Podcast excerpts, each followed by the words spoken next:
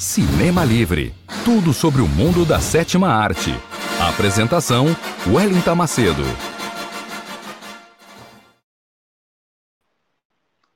Boa noite, ouvintes internautas da web rádio Censura Livre, a voz da classe trabalhadora. No ar, mais uma edição do programa que traz tudo sobre o mundo da sétima arte até vocês, cinéfilos e cinéfilas de plantão ligados na web rádio Censura Livre, através das nossas redes sociais, Facebook e YouTube. Muito obrigada pela audiência de vocês. Boa noite. Essa é mais uma edição direto de Belém do Pará, aqui da minha casa. Eu sou Wellington Macedo e esse é o seu programa Cinema Livre, com tudo sobre o mundo da sétima arte, bastidores, notícias, curiosidades, perfis dos astros e estrelas, as grandes histórias dos grandes filmes que marcaram as nossas histórias, nos emocionam, nos divertem, nos fazem refletir Sextou com Cinema Livre nesta noite de sexta-feira, 26 de fevereiro, última sexta-feira de fevereiro de 2021. Nós aqui, né? E aqui eu tô, não estou sozinha, é importante dizer, porque eu sempre esqueço, o programa Cinema Livre não é feito só por mim, eu tenho uma equipe maravilhosa com os meus queridos parceiros Almi César Filho e Dirley Santos. Hoje quem está nos bastidores é o Dirley Santos, meu amigo botafoguense como eu, é, e Almir César Filho deve estar até essa hora comemorando a vitória do Flamengo. Paciência, né? Fazer o quê? Mas tudo bem, depois a gente conversa sobre isso. E vamos lá, peguem a sua pipoca, se ajeitem onde vocês estiverem, que o programa Cinema Livre desta sexta-feira, 26 de fevereiro, que tem hoje um tema super especial, super bacana, que eu particularmente gosto muito, fábulas e lendas, vamos falar de fábulas e lendas, filmes que falam sobre essa temática né, na sétima arte, um filme muito lindo, daqui a pouco eu falo mais sobre ele, mas vamos começar o nosso programa com já nosso tradicional quadro curtas e as últimas notícias do mundo do cinema, notícias muito legais da nossa produção audiovisual nessa noite de sexta-feira. E a primeira notícia é uma notícia direto aqui da minha cidade, da minha região, da Amazônia brasileira, né? uma notícia que muito me deixa feliz em, em colocar aqui para vocês, que é sobre uma série animada brasileira que se passa numa Amazônia futurista e prepara novidades em 2021. Vocês já ouviram falar nas Icameadas? Não? Então, se preparem, porque vocês vão ouvir muito falar dessas quatro garotas super especiais e bacanas. Então, segundo informações da página Folclore BR, uma nova visão, essa série e caminhadas é produzida pelo estúdio paraense Iluminuras, um estúdio daqui da minha cidade, Belém do Pará. Sim, um estúdio com uma galera super bacana, super talentosa e que está buscando é, novas formas de expandir os seus conteúdos com distribuição internacional e lançamento em quadrinhos sobre esse universo amazo futurista. Eles chamam esse universo de amazo futurista e solar punk. Essa animação é feita em 2D e se passa na cidade Amazônia, onde antigos deuses se aposentaram e os conflitos entre os seres encantados e os humanos passam a ser resolvidos pelas Icamiabas Luna, Laci, Conori, Con... Conori, eu não sei se estou falando certo, tá? E Thierry. O Ernesto fala melhor do que eu esses nomes. Elas são quatro meninas guerreiras, cada uma regida por uma fase da lua, estagiárias dos deuses e dividem a sua rotina com batalhas contra monstros diversos e relatórios.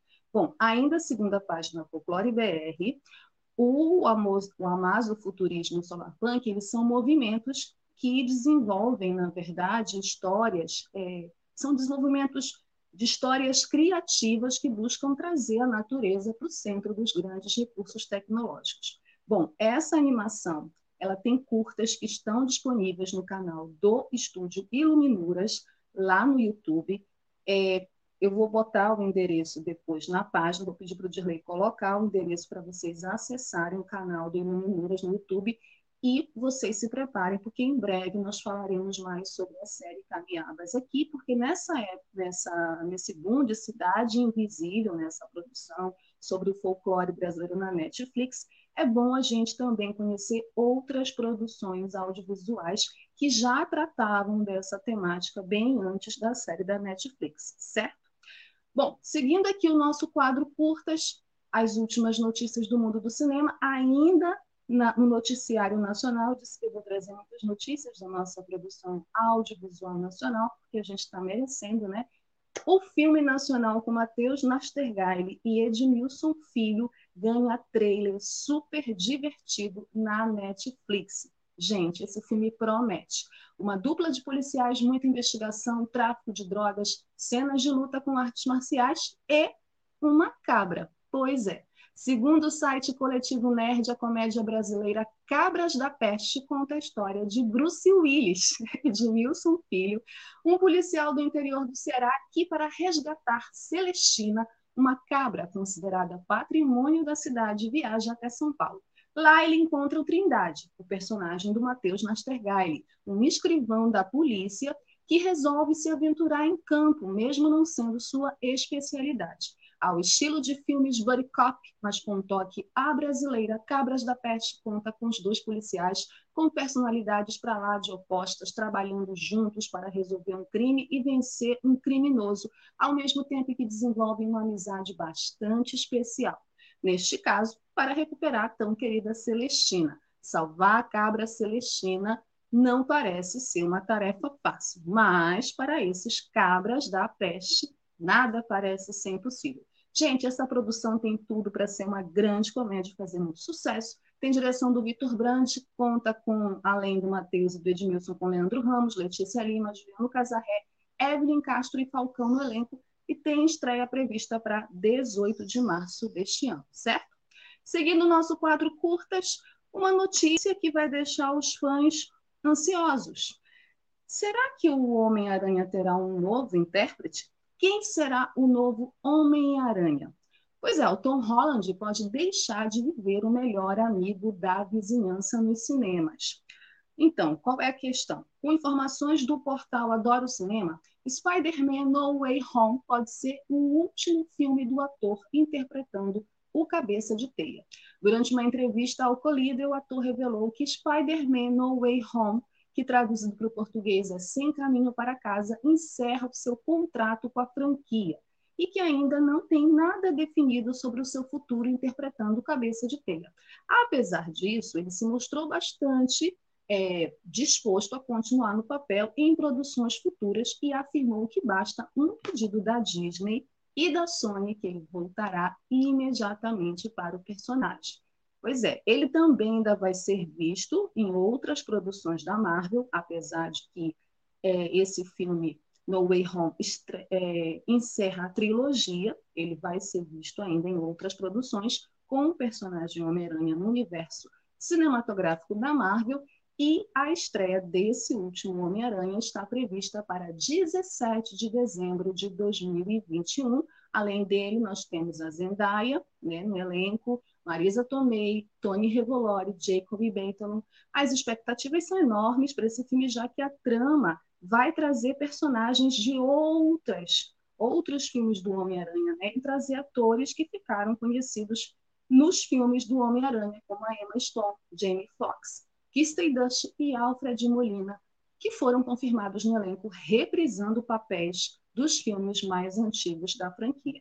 É esperar para ver se nós vamos ter um novo Homem-Aranha em breve e aguardar esse terceiro filme do Tom Holland no papel do Cabeça de T. Seguindo o nosso quadro curtas, as últimas notícias, voltando para o noticiário nacional, um filme super polêmico, aliás, dois filmes super polêmicos, têm previsão de estreia para esse semestre aqui no nosso cinema nacional e tudo é, depende de como é que vai ficar a nossa situação com a pandemia. Filme sobre o caso von Richthofen, sim, polêmico. Ele deve estrear no primeiro semestre de 2021. No dia 31 de outubro de 2002, o assassinato do casal Manfred Albert e Marisa von Richthofen chocava o Brasil. Na época, os veículos noticiosos só falavam sobre o caso e o mistério em torno do crime rendia altas doses de audiência e sensacionalismo. E segundo a página Aventuras na História, a análise do caso, que foi transformado em livros, documentários e até mesmo em filmes, É o caso né, desses dois longas, A Menina que Matou os Pais e O Menino que Matou Meus Pais, que contará detalhes desse duplo assassinato bárbaro que chocou o Brasil, eu lembro benzinho dessa época, é, sob duas perspectivas diferentes, dois olhares diferentes. O da Suzane, né, a filha, e do Daniel, um dos assassinos. A previsão inicial dada pela galeria distribuidora, que é coprodutora do filme, junto com a Santa Rita Filmes, é de que eles sejam lançados em 2 de abril, mas isso é uma previsão inicial, porque, como eu disse antes, tudo depende de como vai ficar a situação por conta da pandemia. Nós, infelizmente, não estamos numa situação boa, nossa situação está bem crítica. Já batemos, infelizmente, a marca trágica dos 250 mil mortos, fora vários é, contaminados. Então, essa é a previsão inicial.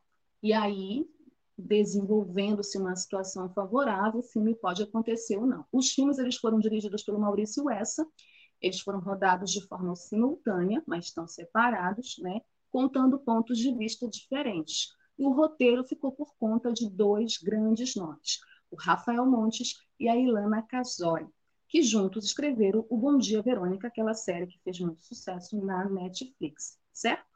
Então, aí vamos aguardar. Eu estou muito ansiosa para assistir esses dois filmes, apesar da polêmica, apesar de várias discussões se o filme deveria ser feito ou não. Eu, particularmente, acho que deveria ter sido feito. Então, é aguardar para ver se ele estreia mesmo no dia 2 de abril. E a última notícia do nosso quadro Curtas é mais uma notícia nacional e uma ótima notícia para o nosso cinema nacional. Bacurau é confirmado na lista de elegíveis para o Oscar 2021. Lembram que eu falei aqui que Bacurau poderia entrar nessa lista de elegíveis, apesar de ser um filme que foi lançado aqui em 2019, enfim, toda a confusão que teve, pandemia, enfim. Bom, segundo o Diário de Pernambuco, né, uma notícia que saiu ontem, dia 25 de fevereiro, Bacurau, dirigido por Kleber Mendonça Filho e Juliano Dornelles, está legalmente elegível ao Oscar, de acordo com a lista divulgada pelo evento ontem, quinta-feira. Sônia Braga e Udo Urquier também foram confirmados nas listas de melhor atriz e melhor ator nas interpretações, né, pelas interpretações na produção brasileira. Na próxima sexta-feira, ou seja, semana que vem, 5 de março, começa a votação das nomeações e segue até quarta, 10 de março. As indicações definitivas para a 93ª edição do Oscar serão anunciadas oficialmente na segunda, 15 de março. Transmitido ao vivo pelo canal ABC a mais de 225 países, a premiação será realizada domingo, dia 25 de abril. E no total, 366 filmes estão elegíveis para a premiação. Agora é cruzar os dedos e torcer para que Bacurau entre nas nomeações, nas listas dos que vão ficar entre os indicados ao Oscar, que já vai ser muito bacana, porque é um grande filme e merece estar no Oscar, certo?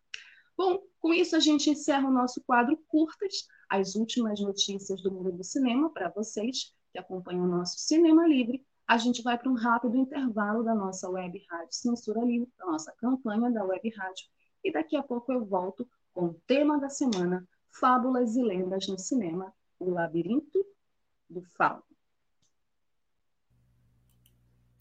Para manter o projeto da Web Rádio Censura Livre, buscamos apoio financeiro mensal ou doações regulares dos ouvintes, já que não temos anunciantes, não temos propagandas de empresa e não recebemos recursos de partidos e políticos. Seja um apoiador regular e ouça nosso agradecimento no ar durante a transmissão de nossos programas. Seu apoio é muito importante para nós. E os apoiadores recebem prestação de contas mensal. Temos uma vaquinha virtual permanente. Para apoiar, acesse aqui https dois pontos, barra, barra, apoia.c barra CL Web Rádio. O nosso muito obrigado. Web Rádio Censura Livre, a voz da classe trabalhadora.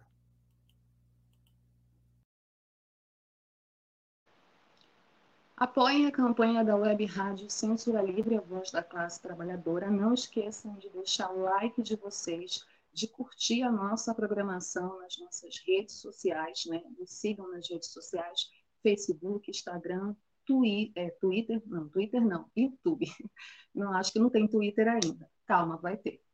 É, e também não esqueçam que nós temos um e-mail, o e-mail do programa, quadro cinemalivre.gmail.com, para vocês mandarem sugestões de vocês, críticas, né, filmes que vocês queiram que eu fale aqui no programa, sugestões para os perfis dos astros estrelas, enfim, quadro cinemalivre.gmail.com. Bom, o tema desta semana de Cinema Livre é um tema que a mim me apetece muito, me encanta muito, que é um tema que fala de fábulas e lendas. Eu sempre gostei muito de ler, li muitos contos de fadas e sou de uma região onde as lendas convivem com a gente, objetivamente, inclusive falando, a gente até brinca aqui na Amazônia que é, quem é ateu pode até não acreditar em Deus, mas é cada visagem que a gente vê em cada esquina. Então, isso é muito real, isso faz parte da nossa cultura, da nossa identidade, né? da identidade nacional. E as fábulas também, né? as fábulas enquanto morais, enquanto histórias que são veículos para mensagens. Não? Esse filme que a gente vai trazer é um filme espanhol que é, a partir de uma fábula, né, a partir de uma mitologia romana, retrata uma história real que se passou na Espanha é, no século XX, uma história real e cruel, a Guerra Civil Espanhola, o franquismo, fala de totalitarismo, fala de fascismo, fala de opressão. E isso tem muito a ver com a nossa realidade hoje, né? Eu estou falando de O Labirinto do Fauno. O Labirinto do Fauno, El Labirinto del Fano, é um filme hispano-mexicano estadunidense de 2006 dos gêneros fantasia sombria, fábula, suspense, drama e aventura. Ele é dirigido, escrito e produzido, foi dirigido, escrito e produzido por Guillermo del Toro, e ele fala de uma menina, Ofélia, que seria a reencarnação de uma princesa que fugiu do submundo, onde predomina a magia e os seres fabulosos. No plano terreno, ela e sua mãe, que está prestes a dar à luz, estão viajando para um acampamento militar, onde Ofélia irá conhecer o seu novo padrasto, o temido capitão Vidal. Este é um excelente soldado, né? Na verdade, ele é um soldado que é chefe lá da tropa militar. Ele comanda com mão de ferro seus subordinados e suas características mais notáveis são o sadismo e o preconceito além de outras também tão terríveis quanto. É, no decorrer da trama, a Ofélia encontra vários seres fabulosos, e um deles é o Fauno. E ele revela a ela que a sua missão é ajudá-la a retornar para o verdadeiro lar, que seria o submundo de onde ela fugiu enquanto princesa. Mas, para isso, a garotinha terá que realizar três tarefas secretamente, ainda ela conta com alguns objetos mágicos e fadas dadas pelo fauno, entre eles um livro mágico capaz de contar a história de tudo que existe, mesmo sendo passado ou até mesmo futuro. Bom, essa história se passa em 1944, na Espanha, essa história se passa é, logo após os acontecimentos da Guerra Civil Espanhola. A Guerra Civil Espanhola foi um conflito que aconteceu na Espanha entre 1936 e 1939 e foi motivada pela disputa do poder espanhol entre dois grupos, os republicanos, alinhados com a esquerda política e o comunismo, e os nacionalistas, alinhados com a direita e o nazifascismo. E ela revela o franquismo, que é esse movimento fascista que aconteceu na Espanha e foi um regime político ditatorial que vigorou na Espanha entre os anos de 1939 a 1976. Portanto, a história do labirinto do fauno se passa justamente no regime político ditatorial do franquismo. Na década de 30, a Espanha passou por uma guerra civil muito intensa. E o franquismo ele era baseado na ditadura do líder que dava nome ao regime, o Franco, né? E tinha como característica uma forte repressão aos opositores do sistema. A Ofélia é uma garota que perde o pai, né, e se encontra sozinho no mundo com a mãe que está grávida desse capitão, que é o capitão Vidal, que ele é o chefe dessa tropa, uma tropa militar, a gente está falando de um período da história da Espanha, né, que retrata é, um período tenso né, da nossa história, da história da humanidade, que é a ascensão, ascensão dos regimes fascistas na Europa, né, e na Espanha, particularmente o regime franquista, o regime de Franco, é, e, essa, e, e a ditadura do Franco e todos os desdobramentos que essa ditadura provocou no povo, né? Uma ditadura sangrenta, violenta, cruel, de opressão, é, de muitos assassinatos, muitas pessoas desaparecidas, é, de muita crise econômica e social que vivia o mundo, a gente também está falando de um período pós-guerra. Né? Nós tivemos as duas grandes guerras na Europa e esses regimes fascistas eles ascendem logo após o término da, da Segunda Guerra. E na Espanha, esse regime, que tem a mesma crueldade de outros regimes, como o regime é, do Mussolini na Itália, como o regime nazista do Hitler na Alemanha, como o regime em Portugal também, né? Que, que depois aconteceu a Revolução dos Cravos e acabou com aquele regime, é, esse filme, a história do labirinto do fauno, usa a fábula, usa o fauno. Quem é o fauno? O fauno, ele vem do latim faunus, ou ainda fatus, que é um personagem da mitologia romana. O nome ele provém do destino ou da profecia. O fauno ele é um profeta, ele é um homem que fala do destino, né? na verdade é uma figura mitológica. Ele é visto como um rei Lácio e ele acabou se tornando um deus. E devido a interferências religiosas, algumas histórias se misturaram ao mito original, uma vez que em Roma tinham figuras com o mesmo nome, Fauno. Acima de tudo, Fauno ele é um deus protetor dentro dessa mitologia. Ele é um deus protetor de rebanhos e pastores. Ele é identificado como interferência helênica, como deus por uma interferência helênica como deus Pan, então, ele também é visto por muitos como Deus Pan. E ele basicamente tem a cabeça de um homem e o corpo de um bode. E o fauno, no filme, ele tem um papel central, que é conduzir a Ofélia, que é a protagonista da história, a uma jornada onde, ao mesmo tempo em que ela, enquanto criança, tenta se adaptar à nova vida, a mãe grávida, é mulher de um ditador, de um homem opressor, machista, grosseiro, né, que não tem o menor afeto nem pela esposa, muito menos por ela, e ela está vivendo aquela situação de conflito, onde as crianças eram as principais vítimas, né, eram as que mais sofriam, mulheres e crianças, eram as principais vítimas desse período histórico cruel e violento da humanidade, ao mesmo tempo que ela está tentando se adaptar a isso, a essa nova vida, ela perde o pai, o pai é um alfaiate que faleceu, isso não fica muito claro no filme, a forma como ele faleceu. Então, a gente percebe duas mulheres sozinhas, oprimidas, num sistema e pelos homens que compõem esse sistema, que comandam esse sistema na figura desse capitão, o capitão Vidal, que, inclusive, em um determinado momento, fala que, na verdade, é a mãe dela que fala, né? Que o mundo é cruel. Ela só tem os livros para se refugiar. Ofélia se refugia nos livros. E a partir dessa relação com os livros, principalmente com as fábulas e o conto de fadas, é que ela entra nessa jornada, ela se encontra com fauno e ela vive essa história, que é a história de uma princesa né, que saiu do submundo e que o pai tenta resgatar, porque ela queria conhecer outras coisas no mundo. Essa é a história. E essa história ela faz alusões a outras histórias também famosas, como a história do Buda, que também queria conhecer o mundo e, e deixou para trás o reino. Então, assim, tem várias ligações com várias histórias é, diretamente ligadas à mitologia, a lendas, ao folclore, né, a essas histórias que retratam identidades desses lugares, desses países. E, ao mesmo tempo que ela está tentando se adaptar a essa nova vida, ela também está fugindo dessa questão da opressão, né, representada pela figura do capitão, que é um capitão, inclusive, muito parecido com muitos capitães que a gente conhece aqui, né? Qualquer semelhança com a realidade não é mera coincidência, né?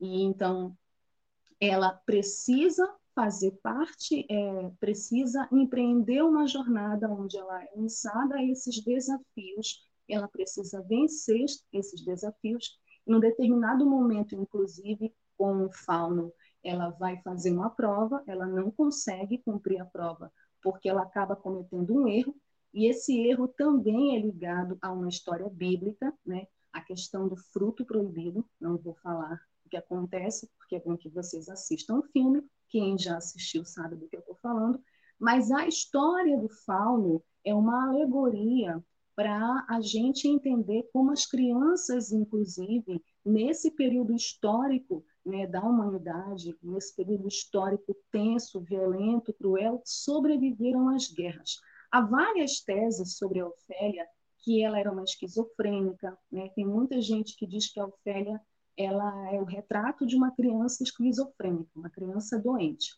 Eu não tenho acordo com essas teses. Eu acho que ela é uma criança normal que está tentando lidar com situações aonde ela não está preparada, né, mentalmente para isso, porque ela não tem a maturidade para isso. E aí ela encontra essa outra figura aí, que é uma figura assustadora, mas é maravilhosa, né? Só para falar para vocês o elenco do filme. A Ivana Baqueiro faz a Ofélia. A Ivana é uma criança encantadora, já é uma mulher hoje. O filme é de 2006, mas ela é, consegue dar uma sensibilidade. É uma das melhores atrizes crianças que eu já vi atuar no cinema fazendo uma personagem tão difícil. Por conta desse papel, ela ganhou o Globo de Ouro de melhor atriz revelação. O Doug Jones ele faz o Fauno e faz o Homem Pálido, que é essa criatura horrível das mãos na cara, com os olhos na palma da mão, que eu acho uma das maquiagens mais fantásticas da história do cinema. O Sergi Lopes, que é um mexicano, faz brilhantemente o Capitão Vidal. Ele consegue imprimir toda é, a crueldade, a violência de um homem opressor daquela sociedade. Assim, dá muita raiva de assistir o trabalho dele e ele é um ótimo ator, então ele consegue imprimir toda essa raiva mesmo no telespectador. A Maribela Verdú, ela atua como a Mercedes. A Mercedes ela tem um papel central que a Mercedes ela é uma criada da casa que, na verdade, ajuda os rebeldes a lutarem contra o capitão Vidal e, ao mesmo tempo, ajuda a Ofélia. E tem cenas muito lindas das duas, da Mercedes com a Ofélia. Ela, ela faz a segunda mãe da Ofélia, porque a mãe da Ofélia, que é vivida pela atriz Ariadna Gil, Carmen, ela é uma mulher grávida, muito oprimida né, pela sociedade, inclusive, e ela está numa gravidez de risco. Então, assim, ela não consegue ser mãe da Ofélia. Então, a Ofélia fica muito solta, inclusive o que faz com que ela consiga né, ter essa imaginação tão fértil, ir para o labirinto, encontrar o fauno, né, ver as fadas. Então, assim, ela, a Mercedes acaba atuando como uma espécie de mãe e a Ofélia e a Mercedes criam uma cumplicidade, porque a Ofélia acaba percebendo pela sensibilidade dela de criança que a Mercedes ajuda os rebeldes a lutarem contra a, a, o capitão Vidal. Bom, tem duas figuras que aparecem no Labirinto do Fauno. Uma é um dos personagens que o Doug Jones faz, o Doug Jones faz o Fauno, mas ele também faz esse canibal inumano, esse que tem a mão no rosto com os olhos na palma. Quem é esse canibal inumano? Ele é um ser que não teve influência dos mitos bárbaros como as fadas e o fauno. É, dizem que talvez ele recebesse influência de histórias infantis, como o conto do João e Maria, onde uma bruxa encantava as crianças com um suntuoso banquete para então comê-las. Quem já leu João e Maria lembra dessa história. e a outra figura que aparece também, que nossa, dá um nojo na hora que aparece, é o sapo de três olhos. Tem uma cena que a Ofélia entra num túnel, uma espécie de túnel, e o sapo de três olhos está lá, enorme, olhando para Ofélia. E esse sapo de três olhos teve influência de um sapo que realmente existe. Olha só, gente, eu não quero topar com esse sapo.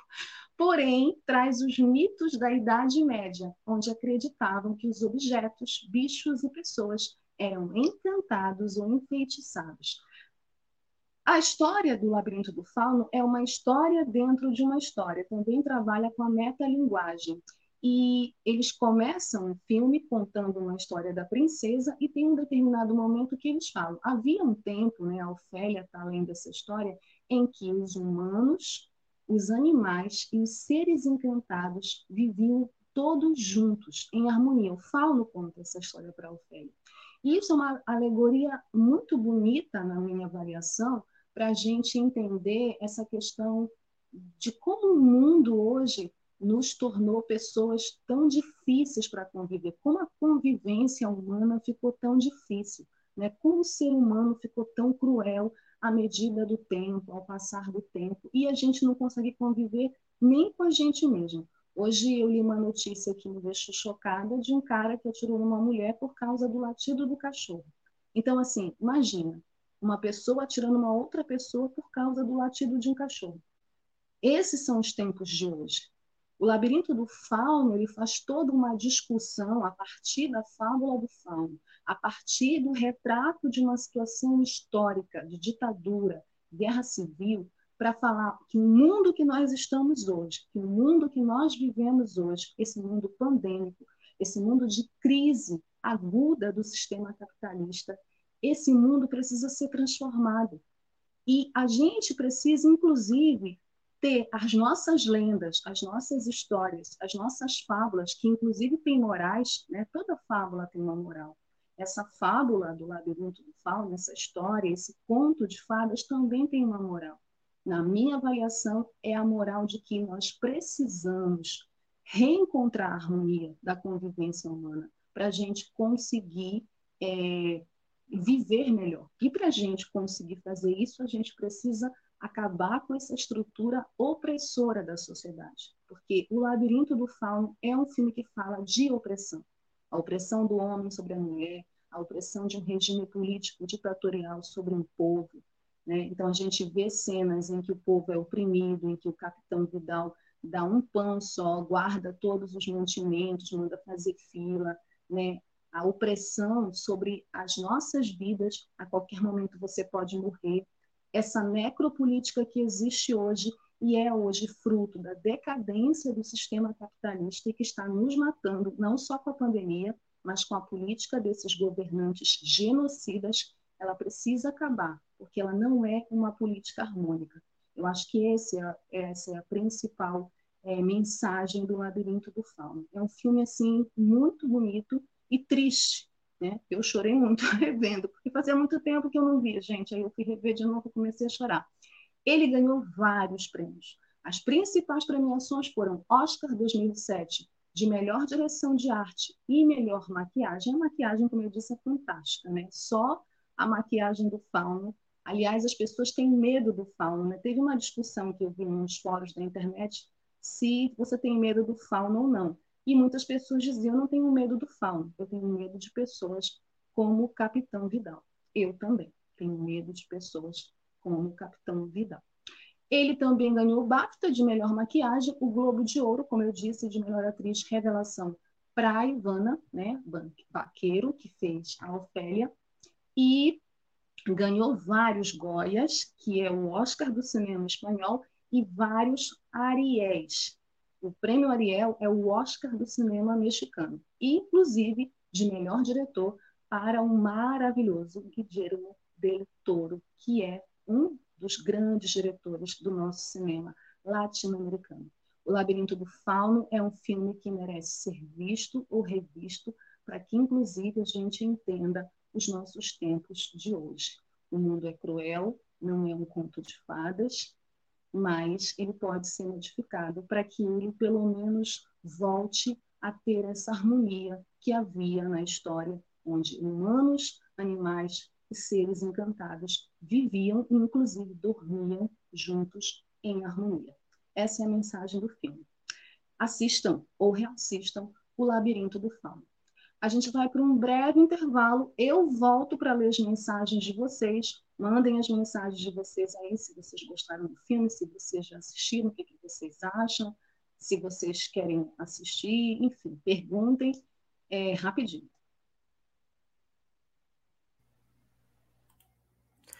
Sintonize a programação da Web Rádio Censura Livre pelo site www.clwebradio.com ou pelos aplicativos de rádio online para celular e tablet e também em Smart TV. Ouça ao vivo, mas também a exibição em horários alternativos, reprise e reapresentações. Acompanhe também a live ao vivo na página da Web Rádio Censura Livre, no Facebook ou pelo canal do YouTube. Não deixe de dar seu like e compartilhar com os amigos nas redes sociais. Assista ainda no Facebook e no YouTube as edições anteriores. Procure-nos no YouTube em youtube.com barra c barra censura livre e se inscreva no canal. Não deixe de clicar no sininho para receber as notificações de novos vídeos. Web Rádio Censura Livre, a voz da classe trabalhadora.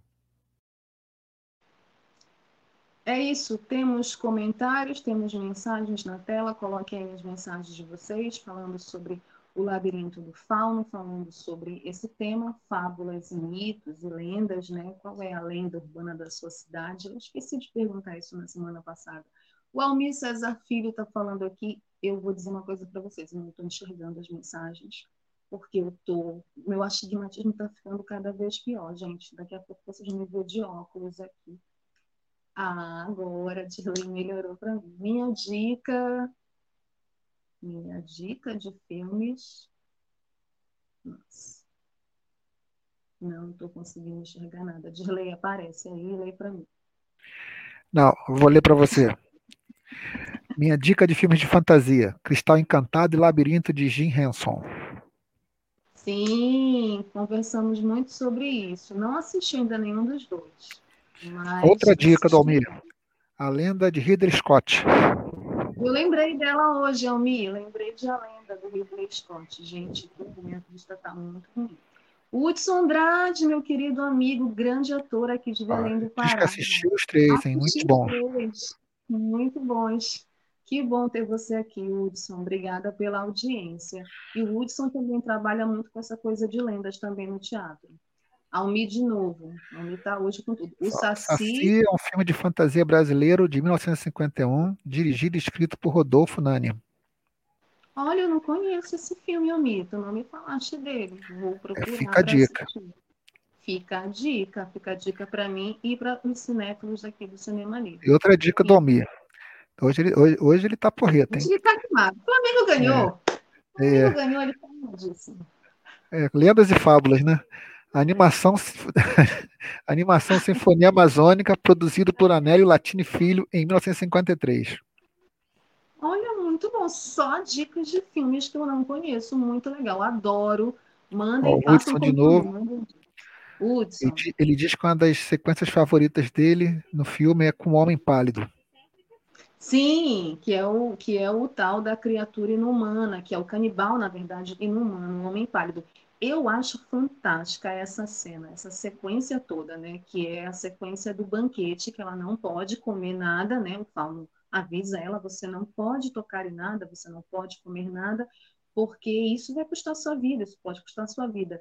E ele está lá parado, né, na mesa, e ela, como toda criança, né, ela é uma criança, a Ofélia, né? A Ofélia é uma criança, uma menina que está ainda nessa fase de transição. Isabel Fraga, obrigada, boa noite, Isabel.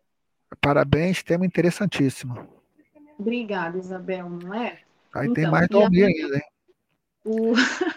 e aí. Para ele, o filme brasileiro ah. Besouro, filme legal mesmo. Também tem muito de fantasia e mitologia. No caso, a mitologia iorubá, boa lembrança do Almir, né, com a presença dos orixás. Inclusive, o Almir está falando tudo que ele não falou estreou, semana passada, né? Foi. Quando Pantera Negra estreou aqui, as pessoas imediatamente foram resgatar Besouro é, para dizer que Besouro já estava no cinema há muito tempo e, inclusive, para dizer para os brasileiros: olha, tudo bem, vocês gostaram? De Pantera Negra, mas embora assistir Besouro também, que é um filme que fala no, da nossa história, dessa mitologia iorubá, e é muito legal Besouro. Eu, assim, tenho umas ressalvas, né? Porque, assim, a gente assiste quando a gente é mais nova, igual o Labirinto do Fauno, não sei que, se acontece com vocês o mesmo. Vários filmes eu assisti bem mais nova, então tinha outra cabeça, outra visão, outra análise. Quando eu reassisto hoje alguns filmes, eu falo, nossa, isso eu passei. Nossa, nem tinha percebido isso. Nossa, eu tenho uma outra análise disso. Por exemplo, O Labirinto do Fauno. A primeira vez que eu assisti com a minha irmã, eu achei um filme massa, né? legal, histórico, bacana, mas não senti nada. Nem tinha filho naquela época. Eu reassistindo hoje, eu chorei, parece uma bestada, gente. Eu chorei muito, muito, porque veio um monte de coisa na minha cabeça. Porque eu tô mais velha, mais sensível, tô ficando cega. Então, imagina. Então, assim, eu acho muito legal a gente rever filmes que a gente viu há muito mais tempo, porque a gente já e ver e comparar, na verdade, se a gente vai ficar com a mesma análise, mesma mesma opinião de antigamente. Isso. Eu acho muito maneiro. E se para encerrar, o Almir ainda fala, né? Falou que ele não hum. assistiu, não, não participou semana passada, mas ele deve ter assistido. Porque ele está falando aqui, né? Lembrando as duas versões dos filmes nacionais Orfeu. E o Hudson. Eu particularmente gosto da primeira. E o Hudson é, fala que ainda sobre o Labirinto do Fauno, né? Que ele debateu com os alunos depois da exibição do filme os limites entre fantasia e realidade. Ele tá? me contou, eu achei muito legal. O labirinto é ótimo para debater com alunos mesmo, inclusive essas teses sobre se a Ofélia é esquizofrênica, se a Ofélia de fato é, voltou para o reino, né? se ela era uma princesa. Tem várias teses dessas na internet, são ótimas discussões que dá para a gente fazer com alunos, com amigos, enfim, com os nossos filhos, inclusive, né? Certo? Hudson, ainda mais uma mensagem Dá para ler ainda? Temos tempo? Sim, metalinguagem, exatamente. Ah, legal, Hudson, muito legal. Bacana. Obrigada.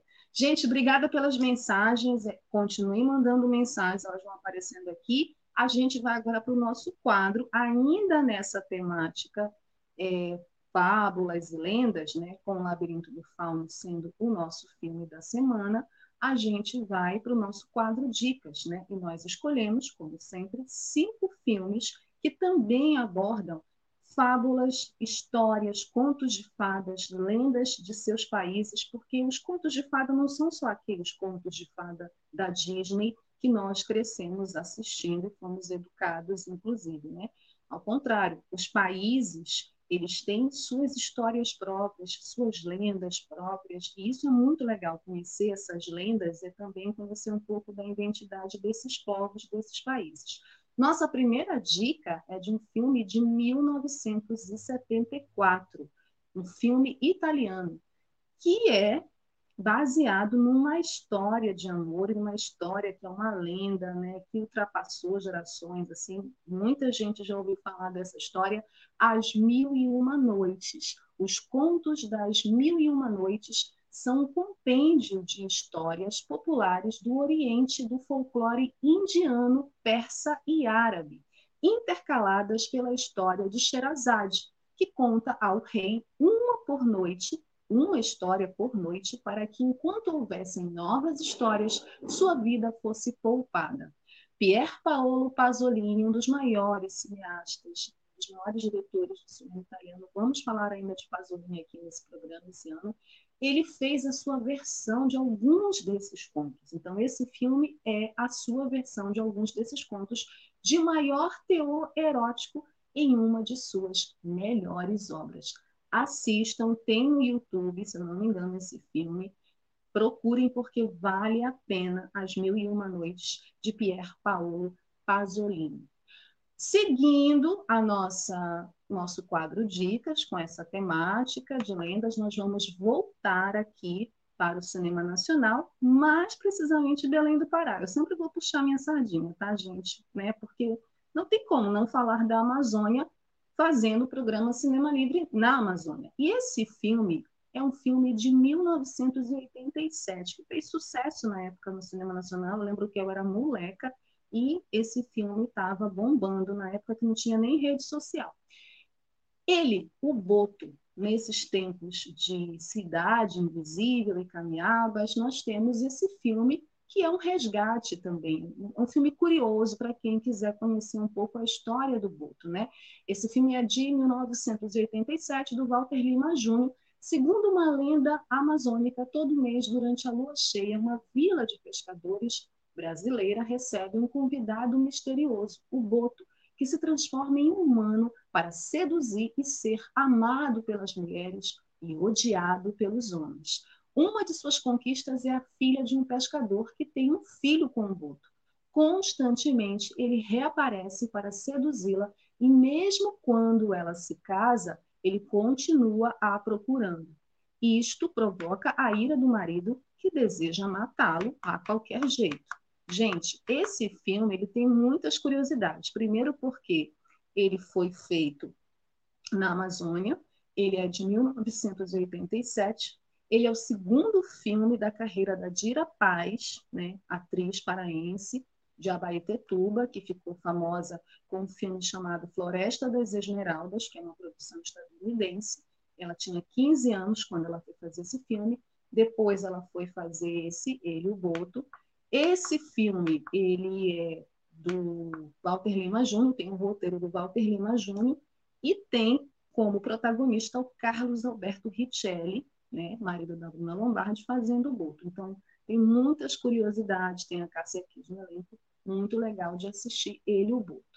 Te, seguindo aqui o nosso quadro Dicas, vamos para uma fábula moderna que marcou a minha geração, marcou outras gerações após a minha, e até hoje é um filme que eu adoro assistir, muita gente adora. Estou falando, e é um dos primeiros trabalhos do nosso perfil daqui a pouco, de logo mais, do Tim Burton, que fez sucesso no cinema. Edward, Mãos de Tesoura, filme que revelou ao mundo o talento de Johnny Depp.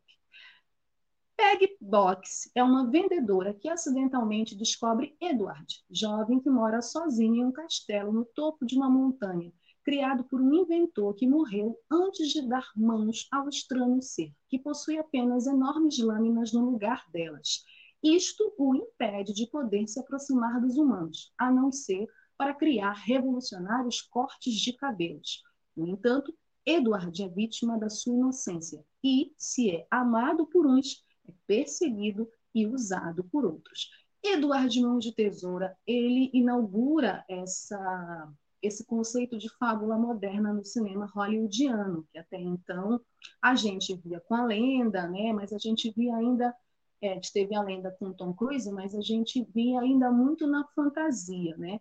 O Eduardo Mão de Tesoura, ele traz mais para a nossa realidade essa fábula que acaba se modernizando é um filme que fez muito sucesso na época, com Johnny Depp, a Winona Ryder, a Diane Wish, o Anthony Michael Hall. Então, assim, virou um filme icônico. É um dos primeiros trabalhos do Tim Burton. É uma lenda é, adaptada de contos de fadas, mas colocando um homem como protagonista, né? E discute várias questões, como preconceito, como lidar com diferente, tolerância, é, amor, né? Então, assim, é um filme que é icônico, clássico dos anos 90 e tem tudo a ver com essa nossa temática de fábulas e lendas na história do cinema. Bom, nossa terceira dica do filme, de filmes que falam de fábulas e lendas, é um filme que fala dos caras que praticamente inventaram os contos de fadas. Né? Se a gente conhece hoje várias histórias de contos de fadas, nós, que não essa geração de agora que eu acho que está mais no iPod, no, no, tablet, do que qualquer outra coisa, mas a geração dos anos 80, 90, a geração do Dirley, a geração do Almir, né? Esses caras foram os responsáveis por isso.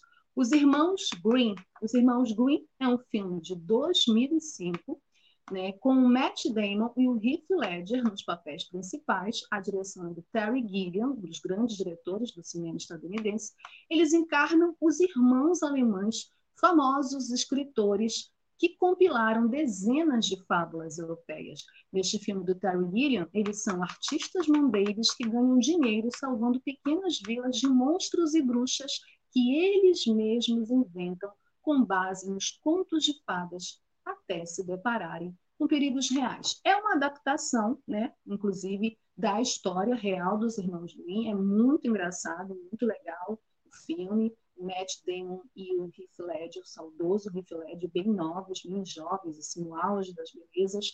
Muito bacana porque a gente conhece um pouco da história desses dois irmãos que são considerados os pais, né, ou um dos pais dos contos de fadas. Nossa quarta dica vem da Espanha, mesmo país do Labirinto do Fauno, e é uma adaptação de um dos mais famosos contos de fadas da humanidade que todo mundo conhece. É uma adaptação de Branca de Neve.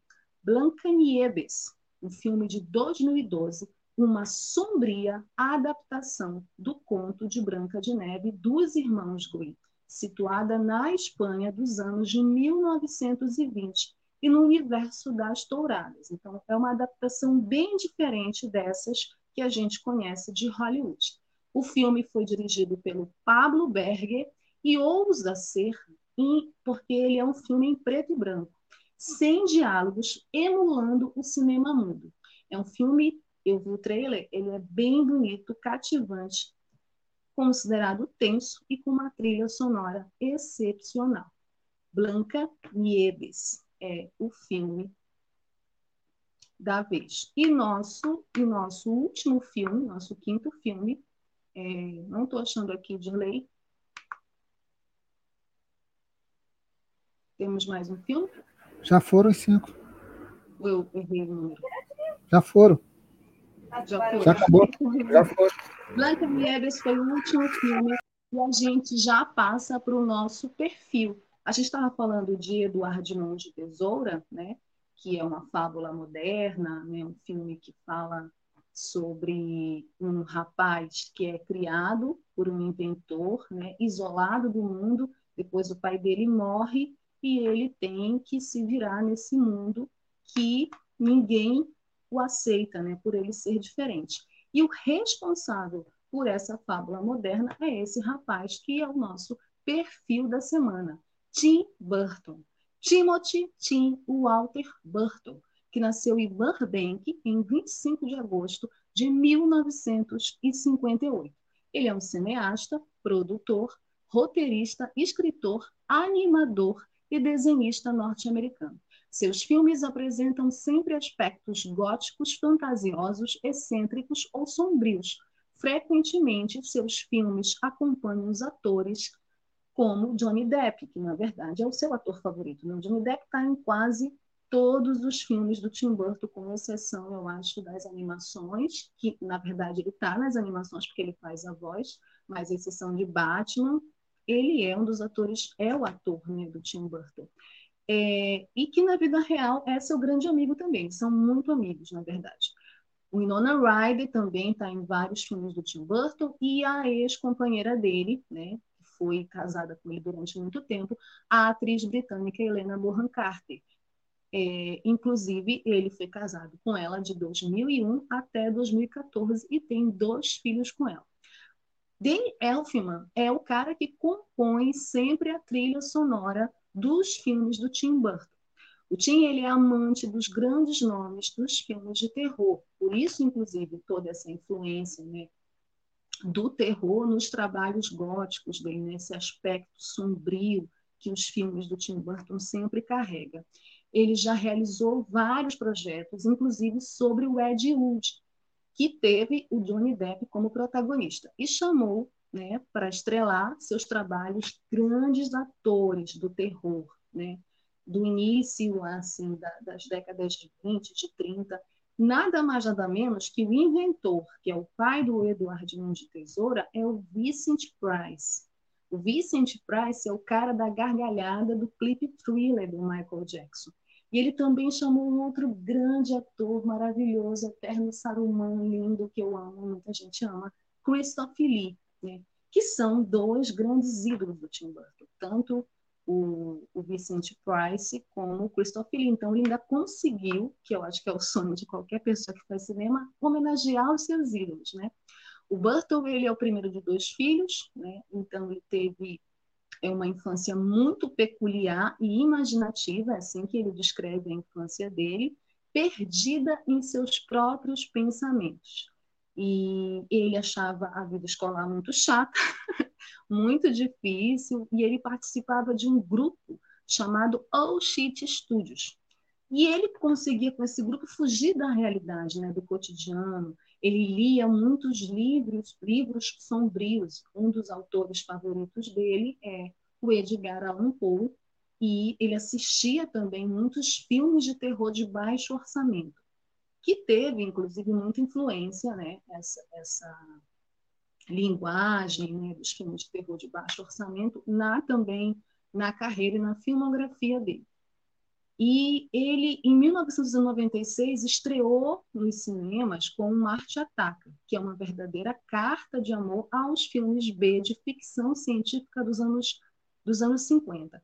Em 99, ele faz, ele já tinha feito em 90 o Eduardo, né? Em 99, ele faz A Lenda do Cavaleiro Sem Cabeça, que é um outro filme também que fala sobre essas lendas urbanas, né? É, ele fez, em 2001, a adaptação do Planeta dos Macacos, ele readapta essa obra, né, esse clássico do cinema, mas, assim, não é muito feliz, né? O filme é um fracasso, inclusive eu também não gosto dessa adaptação, não é muito feliz essa adaptação do Tim. É, ele também faz uma adaptação do musical da Broadway, o Sweeney Todd, né, que é o barbeiro demoníaco da Rua Fleet. E, assim, tem vários trabalhos maravilhosos com animação. Né? Os principais é, trabalhos dele é, assim, os, os, trabalhos que eu gosto e que são famosos, o Frank Winnie, As Grandes Aventuras de Pee-wee, Os Fantasmas se Divertem, que é um filme do final dos anos 80, com Michael Keaton, a Catherine O'Hara, a Nona Ryder, eu não vou lembrar o outro ator, mas é um clássico dos anos 80, um filme muito divertido e, inclusive, tem várias possibilidades grande vontade de ter uma nova versão, na verdade, uma continuação dos Fantasmas se Divertem, e eu torço muito para isso.